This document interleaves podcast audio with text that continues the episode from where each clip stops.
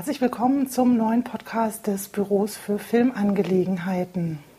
Bei mir heute zu Besuch ist Aaron Lehmann. Hallo Aaron. Hallo, grüß dich bitte. Du hast einen Film, der demnächst ins Kino kommt, was großartig ist. Der heißt Kohlhaas oder die Verhältnismäßigkeit der Mittel.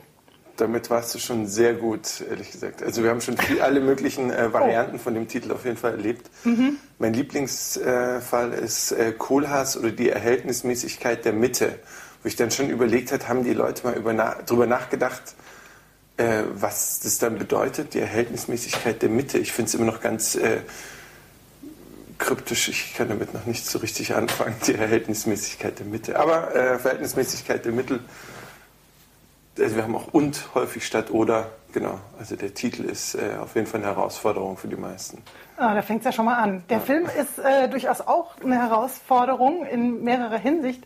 Äh, da kommen wir gleich dazu. Ich finde den nämlich ähm, total spannend. Einmal, weil er eine Literaturverfilmung ist, zumindest zum Teil weil das ein Film im Film ist. Es geht um ein Filmteam, was einen Film drehen will, nämlich Michael Kohlhaas von Kleist. Genau, also ein klassisches Stück, was viele möglicherweise aus der Schule kennen, ich nicht. Das heißt, ich habe mich erstmal hingesetzt und habe so geguckt, was ist denn die Geschichte, worum geht es da in dieser, in dieser Vorlage. Ähm, und ähm, wenn man guckt, zum Beispiel bei Wikipedia, was ja sehr naheliegend ist, äh, da wird einem die Geschichte erzählt und auch was so die, ähm, die Kernpunkte sind. Also so, worum geht es da? Was, was ist der, ähm, der Inhalt oder der, der Hauptkonflikt dieser, ähm, dieser Novelle? Mhm. Die übrigens von, ich habe es nachgeguckt, 1810 ist. Mhm. Und ähm, da werden so ein paar ähm, Hauptkonflikte aufgezählt, nämlich äh, zum Beispiel Idealwelt gegen Wirklichkeit, Freiheit gegen Unterdrückung durch Herrschende, Moral gegen unrühmliches Verhalten, Verbrechen gegen Selbstjustiz. Ähm, möglicherweise ist ja für dich eines dieser, dieser Hauptthemen ähm, auch das gewesen, was dich dazu bewegt hat, den, den Film zu machen. Also was ist denn für dich die Erzählung ähm, dieses Kohlhaas? Was ist da für dich das Wichtige daran? Also sicherlich, äh, glaube ich, der Schwerpunkt ist tatsächlich das Erste, was du genannt hast, äh, Idealwelt äh, gegen Wirklichkeit. Das ist, äh, glaube ich, so das, äh, was äh, was diesen Regisseur äh, auch treibt. Also ich, äh, ich hoffe immer, dass, es, äh, dass das Ganze nicht zu verkopft klingt, wenn man über, über den Film spricht. An sich ist es eine, auch eine leichte, Komö also äh, dieser Film hat auch eine Leichtigkeit. Natürlich hat er auch Definitiv. eine Tragik und so weiter, aber man muss keine Angst haben, in diesen Film reinzugehen. Also ich äh, garantiere, dass die Leute lachen werden. Also äh, es ist auch ein wirklich ein zugänglicher Film. Und es erzählt die Geschichte eines jungen Regisseurs, der eben so ein Historienepos auf die Beine stellen will, eben diesen Michael Kohlhaas. Und, äh, und als dann eben nach dem ersten Tag die Finanzierung platzt dieses Films, hat er kein Geld mehr und sagt, wir müssen es anders lösen. Es gibt keine Pferde mehr. Äh, wir setzen uns auf die Kühe von dem Landwirt dort drüben. Äh, Schwerter, Feuer und so weiter müssen wir uns vorstellen. Und wenn wir es nur selber glauben, kann es der Zuschauer auch sehen. Und so äh, versucht er eben dieses, dieses Historienepos auf die Beine zu stellen. Idealwelt gegen Wirklichkeit. Das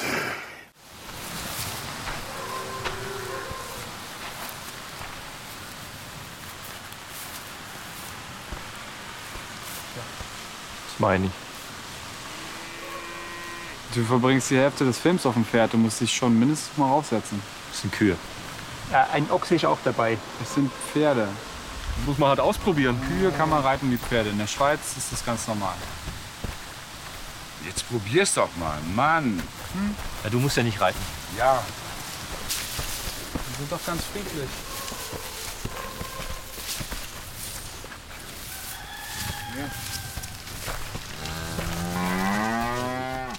Wie bist du da drauf gekommen?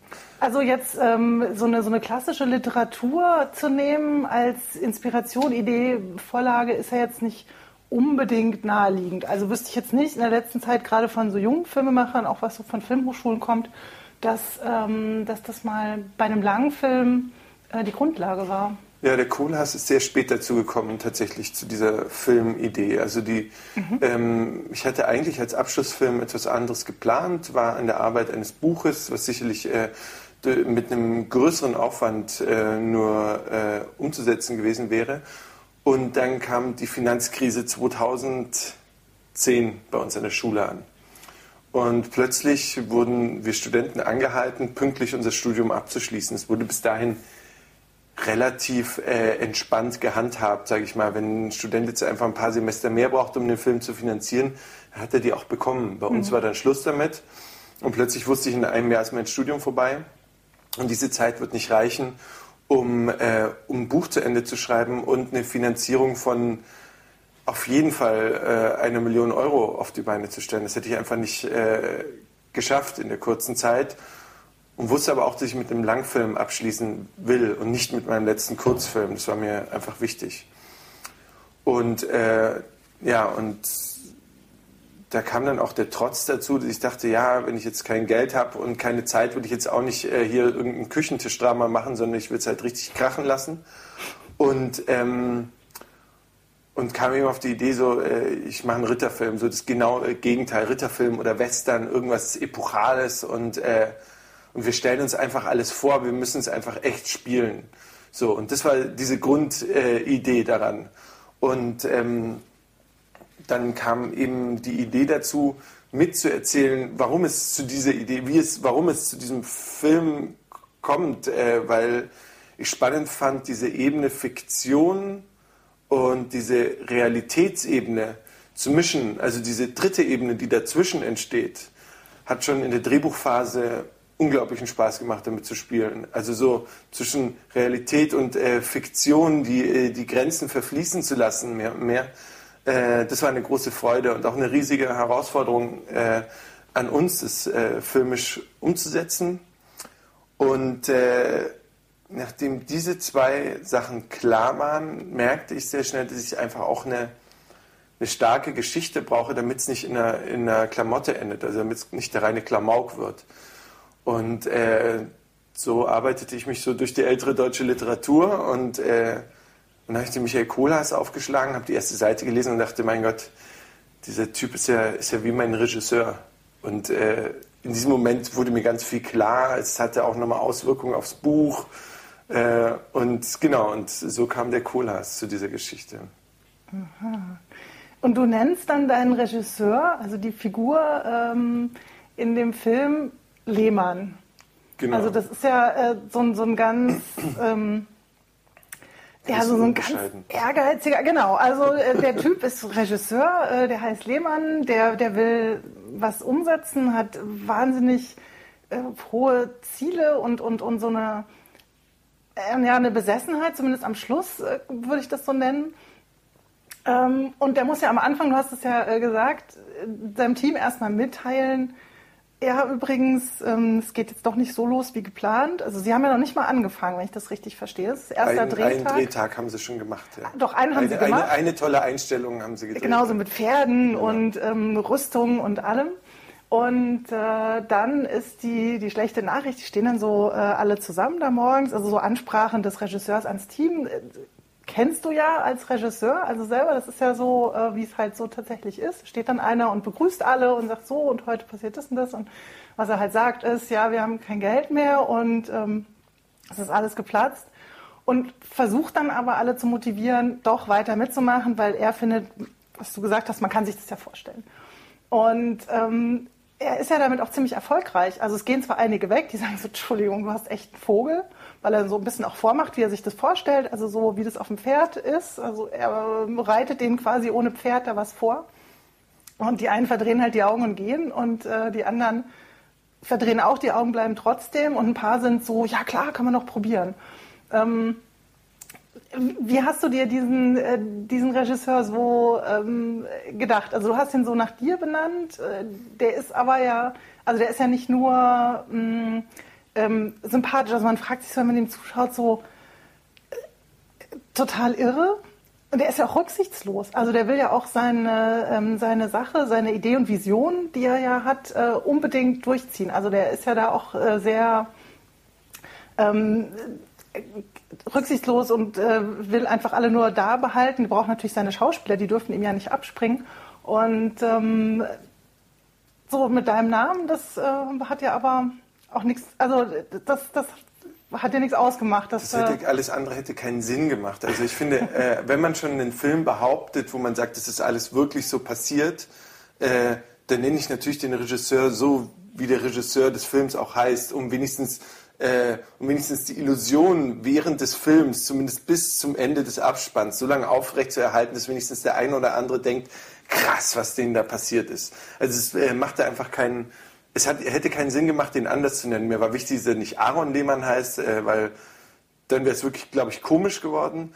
Äh, aber Lehmann, äh, dachte ich, äh, passt, kann man machen, hat auch für mich so Sinn gemacht. Ich hätte es eher komisch gefunden, sich jetzt da einen Namen auszudenken, wenn ein anderer Regisseur äh, auf dem Film gegoogelt wird. Also wenn dann äh, hofft man schon, dass der eine oder andere das einem abkauft, was man da äh, behauptet. Ansonsten hatten wir überhaupt gar nicht das Ziel. Also äh, Robert, äh, Robert Güssig, der ja eben den Lehmann spielt, mhm. und ich hatten überhaupt überhaupt nicht äh, das Ziel, diesen Regisseur jetzt an mich anzulehnen. Wir haben diesen Regisseur ähm, äh, frei von meiner Art äh, zu inszenieren oder von meiner Art als Regisseur aufzutreten äh, entwickelt. Und ähm, äh, ja, Robert hat das auch einfach dann äh, an sich gerissen. Es war einfach herrlich, wenn, als man dann einfach gesehen hat, jetzt war er, in, jetzt war er endlich, in, also wenn, als er in diese Figur eines Tages geschlüpft ist, wir haben ja ganz lange vorher,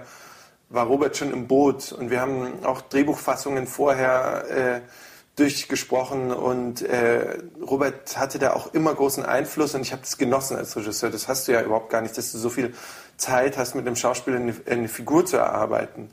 Und irgendwann saßen wir bei ihm in der Küche und der lief auf und nieder und rief, so muss es sein. Und dann sage ich das. Und dann dachte ich nur, herrlich, so muss es sein. Also so, ich spiele als Regisseur am Ende die Rolle nicht, spielt ja mein Schauspieler. Und wenn, wenn er die Rolle dann so an sich reißt, dann bin, bin ich glücklich gewesen. Und ähm, da wusste ich, da muss ich am, am Set nicht mehr viel mit ihm reden. Das war auch so. Und, ähm, und das Spannende einfach an dieser Figur ist, der ja der Regisseur eigentlich der wirkliche Kohlhaas ist es ist, äh, das ist ja für mich so das Spannendste an dieser Figur, Kohlhaas, äh, dass man äh, sie einerseits bewundert und der Figur folgen möchte und gleichzeitig auch, aber auch von, ähm, von dieser, ähm, äh, auch von dieser Brutalität und dieser, äh, ja, von dieser Prinzipienreiterei auch äh, abgestoßen ist. Es ist ja eine Figur, ähm, die, die einen sowohl Bewunderung abbringt, als auch erschreckt. Und das finde ich einfach an dieser Kohlhaas-Figur spannend und das findet sich einfach im Regisseur wieder, weil am Ende ist nun mal der Regisseur äh, der wirkliche Kohlhaas. Ja. Oh ja. Sind drei nicht ein bisschen wenig?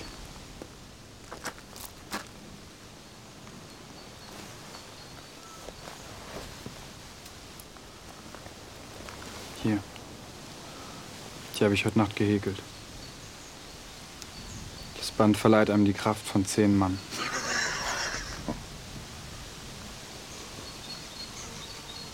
Das ist doch super.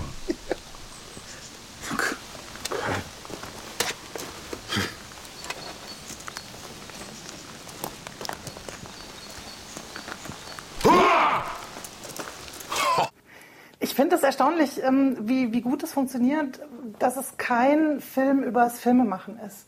Weil ähm, das geht natürlich sehr schnell und ähm, hat es ja auch schon verschiedentlich gegeben, so diese Selbstbespiegelung der Filmbranche, haha, das und das ist alles so lustig und dann lachen alle, die diese internen Witze verstehen und so Situationen, die es halt immer wieder gibt wo es aber überhaupt nicht darüber hinausgeht, wo sich nur die Leute, die halt damit zu tun haben, dann irgendwie ablachen können, aber was sonst halt kein Publikum interessieren würde. Und darum geht es halt gar nicht bei Kohlhaas, sondern ähm, wie du es beschrieben hast, es geht halt um, um, diesen, um diesen Mann, der, der eine Vision hat, der die seine Gerechtigkeit will, also was, was äh, die, der, die Geschichte ja eigentlich äh, ist, das wird auch immer so miterzählt, weil wir Ausschnitte sehen von dem, oder wir sehen das, was gedreht wird, so.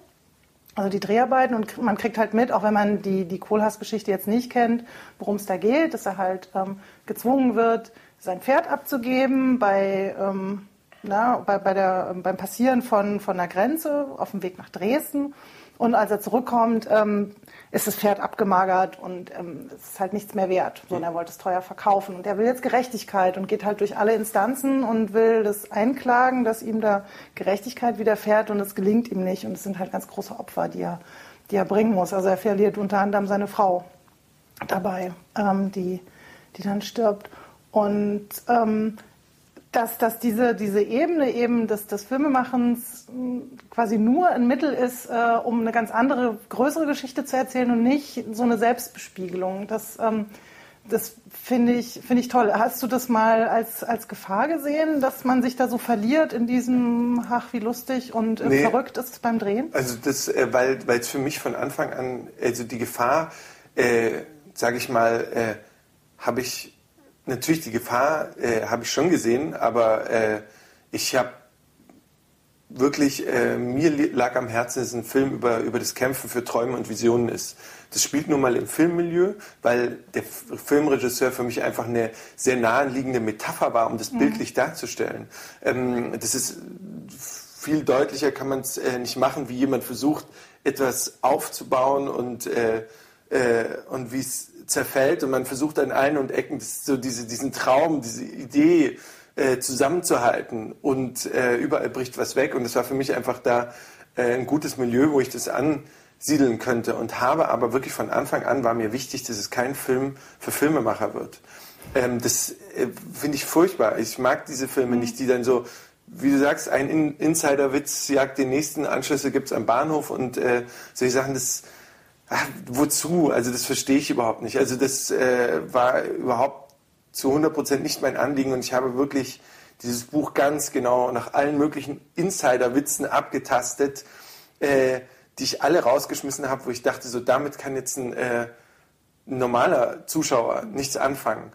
Wenn, wenn eine Szene gedreht wird und die spielen und ein Feuerwehralarm geht los und die Komparserie rennt los, weil sie alle bei der Freiwilligen Feuerwehr sind, dafür muss man kein Filmmensch sein, um das zu verstehen, was da äh, passiert ist. Und, ähm, und deswegen freut es mich auch, dass du das äh, sagst, weil natürlich werden wir auch von vielen so besprochen. Viele sagen, ja, äh, ein, äh, eben ein Spiegelbild der äh, deutschen Filmlandschaft und Filmwirklichkeit heute. Das ist es für mich überhaupt nicht. Natürlich lesen es jetzt natürlich alle rein, weil das gerade so Thema ist mit Förderungen und äh, das Geld wird knapp. Ähm, aber äh, es ist äh, ein Film über das Kämpfen für seine Träume, für seine Ideen, für seine Visionen. Und das spielt nun mal im Filmmilieu.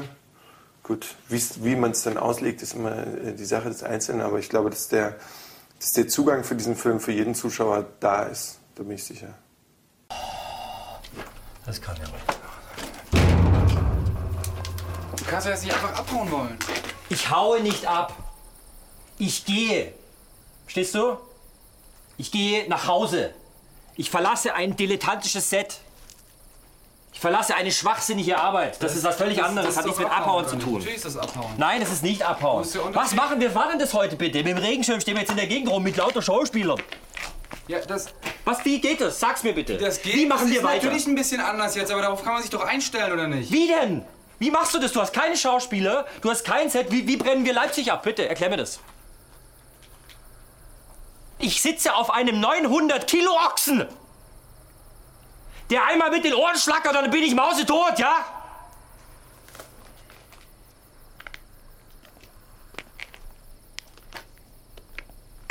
So, wie wird das ein Film? Sag's mir. Wir brennen Leipzig nieder. Wir machen das mit Menschen. Ein Film ist nicht darum, dass man dann die Häuser brennen sieht und dann stürzen die ein und dann explodieren die Autos und dann kommen die Aliens reingeflogen. Es geht um Menschen. Und wenn man dir zusieht, wie du, egal ob du ein scheiß Schwert in der Hand hast oder ob du, ob irgendwo Feuer brennt, da reinrennst mit, mit dem Gedanken, ich brenne diese Kackstadt jetzt nieder, weil meine Frau gestorben ist, dann wird man dir das ansehen. Aber ist das nicht zutiefst lächerlich? Es ist nicht lächerlich! Wenn du es fühlst, ist es nicht lächerlich. Dass es im Filmmilieu spielt, gibt dir ja die Möglichkeit, ähm, diese, diese Ebenen in ganz unterschiedlichen Bereichen auch äh, aufzubauen. Also äh, einmal hast du fast alle Darsteller in Doppelrollen, weil die halt alle, die spielen einen Schauspieler und der Schauspieler hat eine Rolle. Also das heißt, die kommen äh, immer mehrfach vor und da äh, gibt es natürlich dann auch ja immer zwei verschiedene Figuren. Du hast großartige Schauspieler, finde ich. Also Robert Gwistek hast du schon erwähnt, aber auch die anderen sind halt sehr viele, weil es ja um ein Team geht. Es gibt jetzt nicht neben dem Lehmann nicht die eine weitere Großfigur. Also ich finde eher, dass es viele sind, die, die da eine, ähm, eine große Rolle spielen, ähm, die auch alle ziemlich äh, gutes komödiantisches Talent haben, wie ich finde. Also den, den äh, gelingt das äh, sehr gut, eben auch die beiden Rollen ähm, da auszufüllen. Ähm, dann hast du natürlich auf der Bildebene, ja, also ich würde sagen mindestens drei Ebenen. Also einmal das, was gedreht wird dieser Historienfilm. Dann ähm, der Film selbst guckt sich ja so ein bisschen wie das Making-of. Also da wird auch öfter mal der Kameramann angesprochen, so in kritischen Momenten, so, nee, jetzt geh mal bitte weg hier, kannst jetzt mal irgendwie vielleicht rausgehen, wenn irgendwas ähm, passiert. Der geht dann aber nie raus, deswegen kriegen wir auch mit, was passiert. Zum Beispiel dieser Anruf vom, vom Produzenten oder so, der halt da äh, das Geld absagt. Ähm, und dann gibt's noch so eine, so eine Traumebene.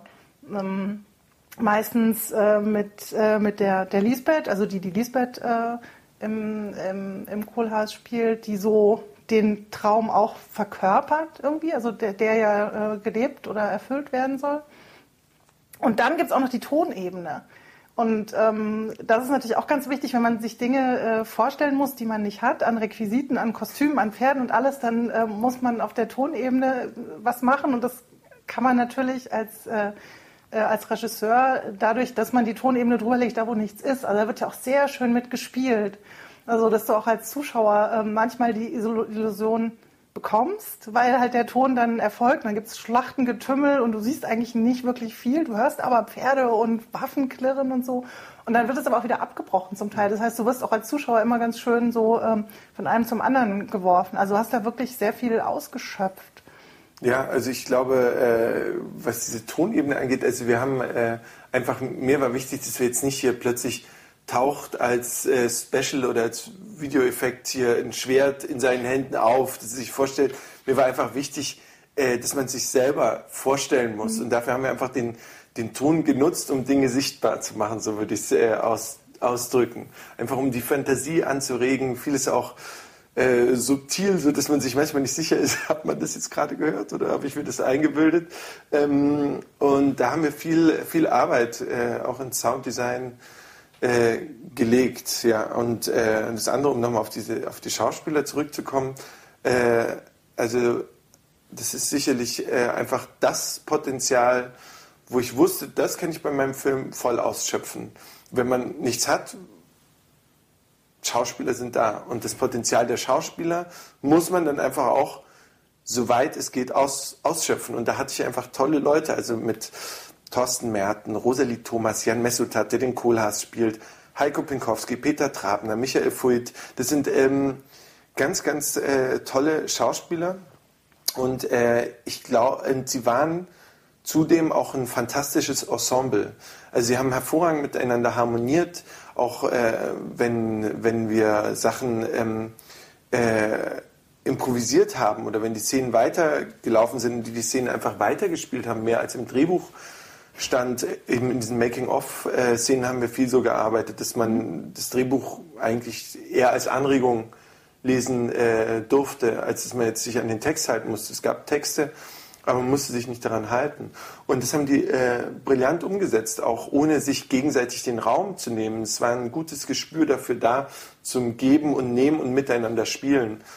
Und ich glaube, wie du schon sagst, diese Doppelrolle war natürlich wahnsinnig spannend äh, für die Schauspieler, den Schauspieler zu spielen und die Figur in dem Film. Und, ähm, und obwohl klar war, dass ich keinen Schauspieler bezahlen kann für diesen Film, hatte ich doch den kompletten Cast, äh, bevor klar war, dass wir diesen Film drehen können. Also ich er hatte den kompletten Cast schon, bevor wir irgendeinen Cent hatten, um den, um den Film zu drehen. Und äh, ja, das spricht einfach dafür, äh, dass Schauspieler einfach Lust haben zu spielen und äh, sich auszutoben. Und dann kriegt man auch tolle Leute. Oh ja, und da sind wirklich einige, du hast ja gerade die Namen genannt, einige versammelt, weil es eben so viele Rollen zu besetzen gab. Mm, wenn man den Abspann liest, und du hast es ja auch gerade gesagt, konnte keiner bezahlt werden, dann äh, macht es so ein bisschen den Eindruck, als ähm, hätte das ähnlich ausgeschaut, wie das in dem Film beschrieben wird. Also es spielt ja äh, nicht in der Stadt, sondern in Bayern. Ja, Äh, zumindest spielt es in Bayern. Ob es da gedreht wurde, ich glaube, Wir haben es im Nördlinger Ries gedreht. Nördlinger das Ries, ist genau. äh, so Bayerisch-Schwaben, also der schwäbische Teil von Bayern. Äh, so 70 Kilometer nördlich von Augsburg. So, äh, das Nördlinger Ries ist der drittgrößte bewohnte Meteoritenkrater der Welt. Und in der Mitte liegt mein Dorf von diesem Meteoritenkrater. Und äh, dort in diesem Dorf war unsere Base und da drumherum äh, quasi sind wir ausgeschwärmt und haben eben im Nördlinger Ries in diesem Meteoritenkrater äh, diesen Film gedreht und es ist äh, schon so, wie du sagst. Also man liest ja auch im Abspann unglaublich lange Dankeslisten äh, und wir haben unsere Kompa komplette Komparserie auch in den Abspann äh, reingeschrieben, weil also das sind so die Sachen, wo man sich bei den Leuten einfach auch äh, also wie man sich bei denen auch bedanken kann, wo man weiß, äh, das freut die und jetzt wir hatten keine Möglichkeiten, wie gesagt, hatte ich schon erwähnt, einfach Leute zu bezahlen, aber das ist dann so was, wo sich die Leute freuen, wenn, wenn der Name einfach im Abspann auch erwähnt wird und ähm, und es war schon besonders einfach, wir haben das Team alle zusammen in so, einem, in so einer katholischen Jugendherberge untergebracht, wo alle in Mehrbettzimmern geschlafen haben. Äh, meine Eltern haben das Catering gemacht, die Frauen im Dorf haben für uns Kuchen gebacken. Ähm, es war eine irrsinnige äh, Unterstützung äh, da. Also du kommst daher. ich komme daher, das ist mein, äh, genau, das ist mein Heimatdorf. Und äh, auch so, wenn ich das Feuerwehrauto gebrauche, es gibt so eine, Szene eben mit dem Feuerwehreinsatz, hatte ich vorhin schon vorsichtig anklingen lassen.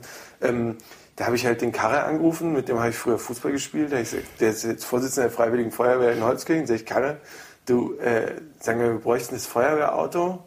Äh, geht da was? Und dann sagte er, ja, du, das ist kein Problem. Fahrt's halt nicht zu weit weg. Und äh, dann äh, Es könnte ja was passieren. Genau, es könnte was passieren. Und äh, das wichtig war nur, dass wir uns in einem Umkreis befinden, wo wir möglichst schnell wieder äh, zur Feuerwehr zurückkommen, falls was passieren sollte. Ähm, aber äh, das, äh, ja, also das war einfach super. Wir haben den Schlüssel abgeholt und haben das Feuerwehrauto in Eigendisposition äh, äh, bewegt und damit äh, durch die Pampa gefahren. Und äh, ja, das ist in Berlin kennt man das ja nicht. Da sind die Leute in der Regel genervt, wenn irgendwo schon wieder eine Kamera steht. Äh, es ist nicht so, dass dir die Herzen zufliegen oder große Neugier da wäre, wenn dort ein Film gedreht wird. Also, ähm, um nicht zu sagen, äh, es ist schon fast feindselig, empfinde ich das. Und auf dem Dorf ist, äh, da ist eine große Begeisterung da. Also, wenn die Leute wissen, wer du bist, wenn du dich vorstellst und sagst, wir machen dies und das, wenn die erstmal wissen, was da läuft, dann kann das eine richtig tolle Unterstützungswelle werden. Und bei mir im Dorf äh, sowieso. Also, es sind sowieso die Besten.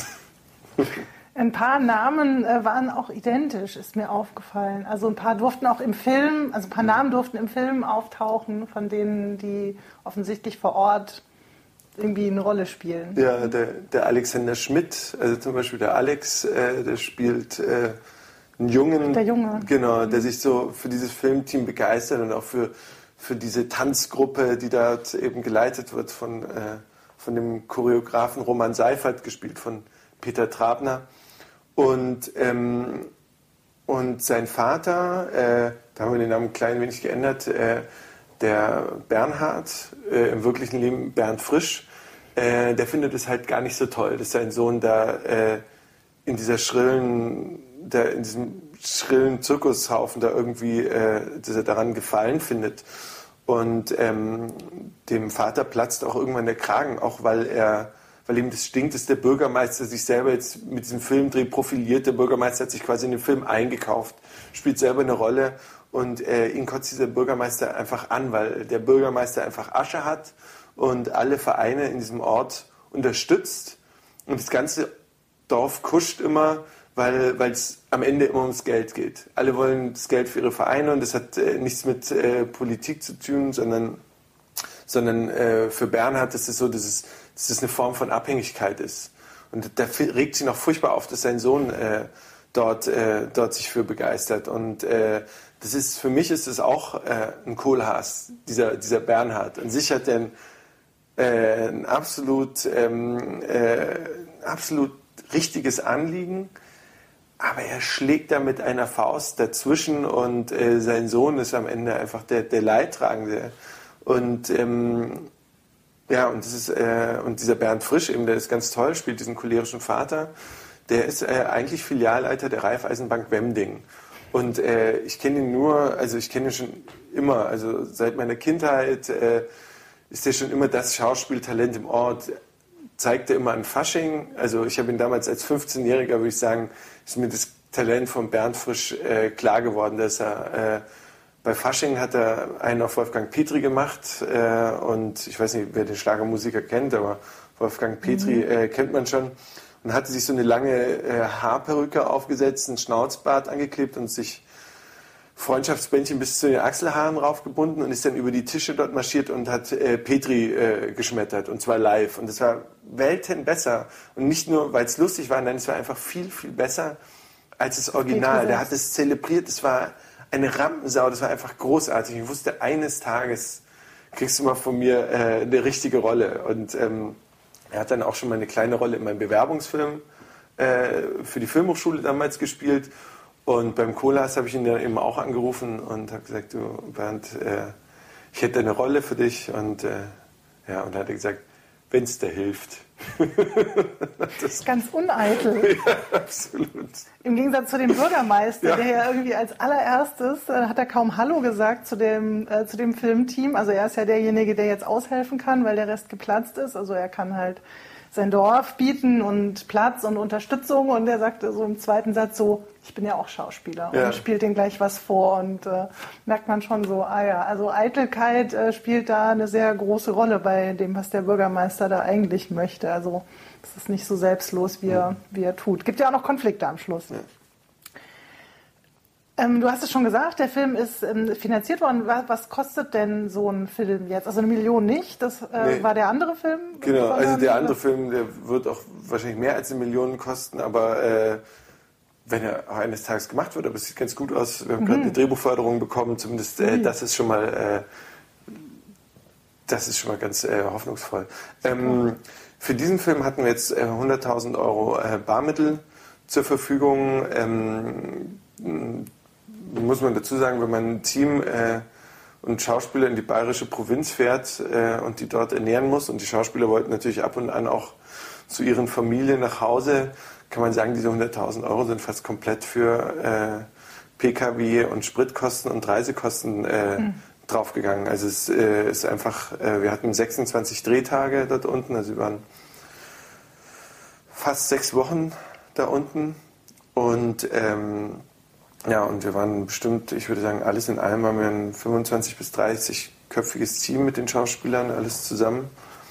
Ja, kann man sich schon äh, ausrechnen, was da äh, zusammenkommt. Und äh, ja, das war unser Budget, 100.000 im Barmittel. Und dann hatten wir natürlich technische Beistellung noch von der Hochschule.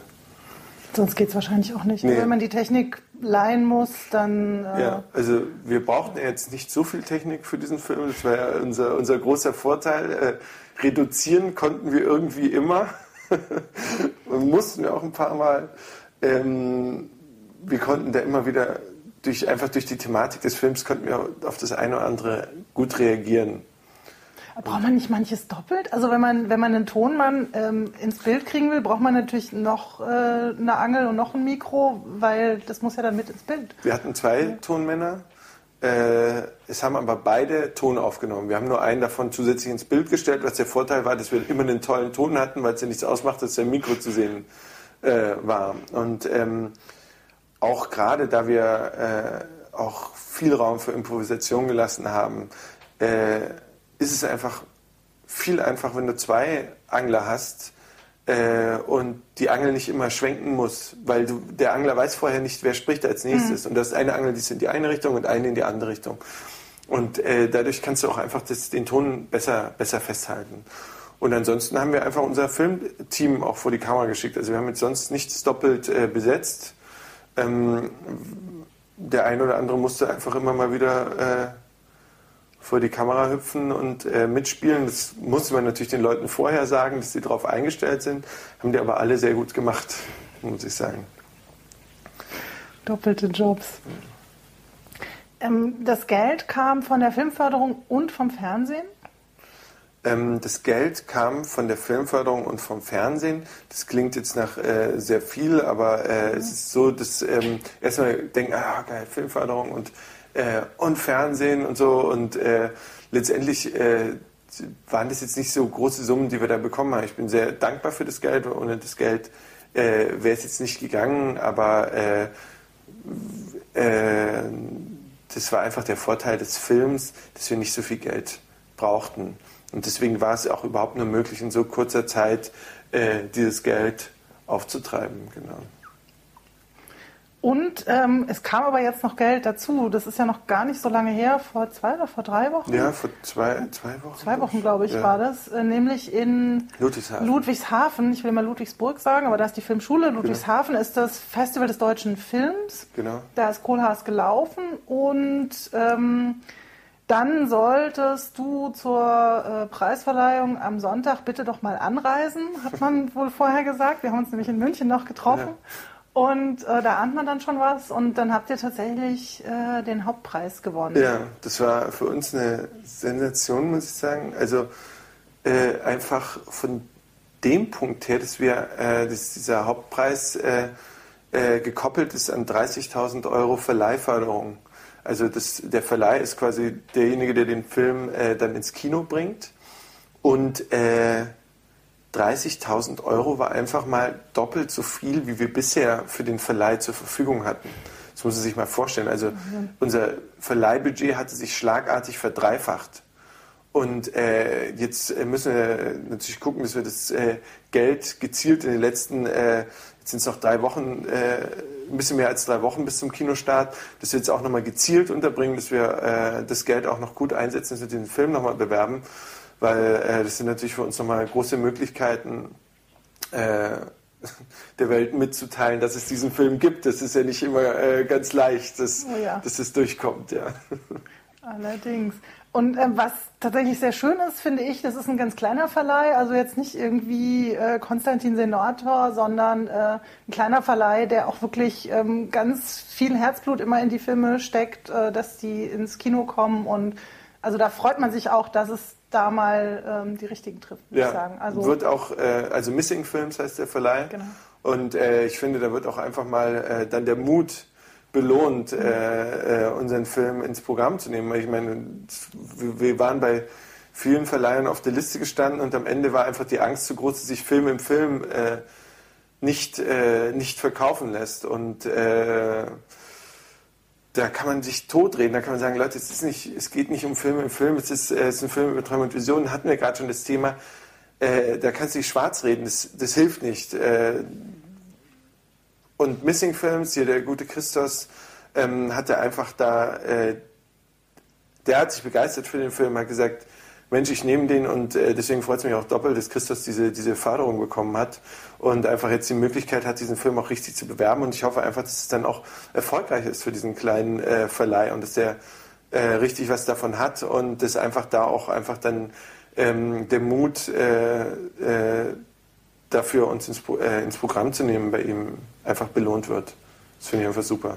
Das wünsche ich euch auch. Also es ist ja noch ein bisschen Zeit, aber ähm, vor dem offiziellen Kinostart, der am 8. August ist, äh, gibt es nochmal oder gibt es schon Premieren? In Berlin gibt es auch eine Premiere am 1. Am 1.8. Mhm. im Babylon Mitte haben wir unsere äh, offizielle Berlin-Premiere. Da kann man auch hingehen oder ist das geschlossen? Ich glaube, es gibt, glaub, ich glaube die, äh, es, gibt, äh, es gibt natürlich eine, äh, irgendwo wird es eine Gästeliste geben, aber es gibt auch äh, die Karten frei zu kaufen, so viel ich weiß. Und da passen viele, passen viele rein ins Babylon. Es ist ein großes Kino, ein sehr schönes Kino insofern.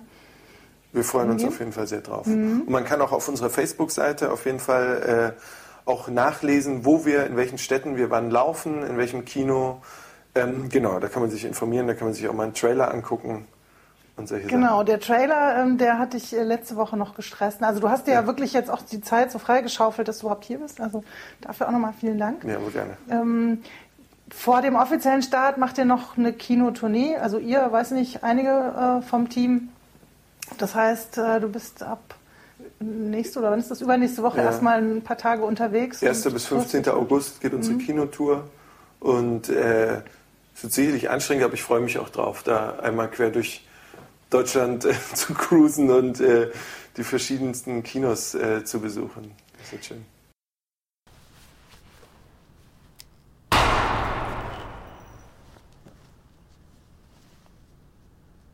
Tut mir leid, Kohlhaas, aber du tust uns Unrecht. Nimm dein Pferd und geh. Das ist nicht mein Pferd.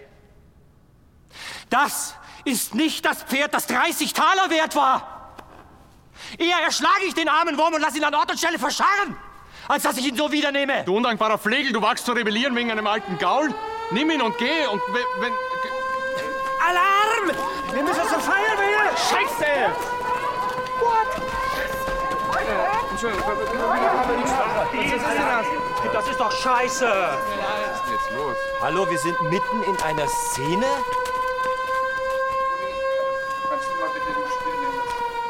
Okay, wir, ähm, okay, wir kommen mit, wir gehen mit. Packen, vielleicht brennt was oder so. Wir Ja. gehen mit. Aber wir wollten doch noch was tanzen! Haben denn die, äh, die Leute in deiner Heimat, die da auch alle, alle mitgespielt haben, äh, den Film schon gesehen? Es Kennen gab, die den schon? Äh, es gab bisher nur eine äh, Teampremiere ähm, für, äh, für Leute, die mitgeholfen haben. Ähm, das haben wir im, ähm, in der Theater, in der Schauspielmanufaktur in Nördlingen gemacht, so ein kleines äh, Theater von Nico Jelka, ein sehr schönes Theater. Ähm, und da ist uns, äh, der war der Ansturm schon so groß, dass wir den Film zweimal hintereinander zeigen mussten, weil äh, nicht alle in den Theatersaal reinpassten. Also 150 Leute passt der Saal, aber ähm, wir hatten über 300 Leute äh, plötzlich vor der Tür stehen. Und äh, ich erhoffe mir natürlich, wir haben auch eine offizielle Premiere in Nördlingen dann, äh, eine, eine offizielle Ries-Premiere. Und äh, ich hoffe mir natürlich sehr, dass dieser, dass dieser Ansturm so weitergeht und dass wir äh, gute Zahlen dort im Meteoritenkrater erzielen, auf jeden Fall.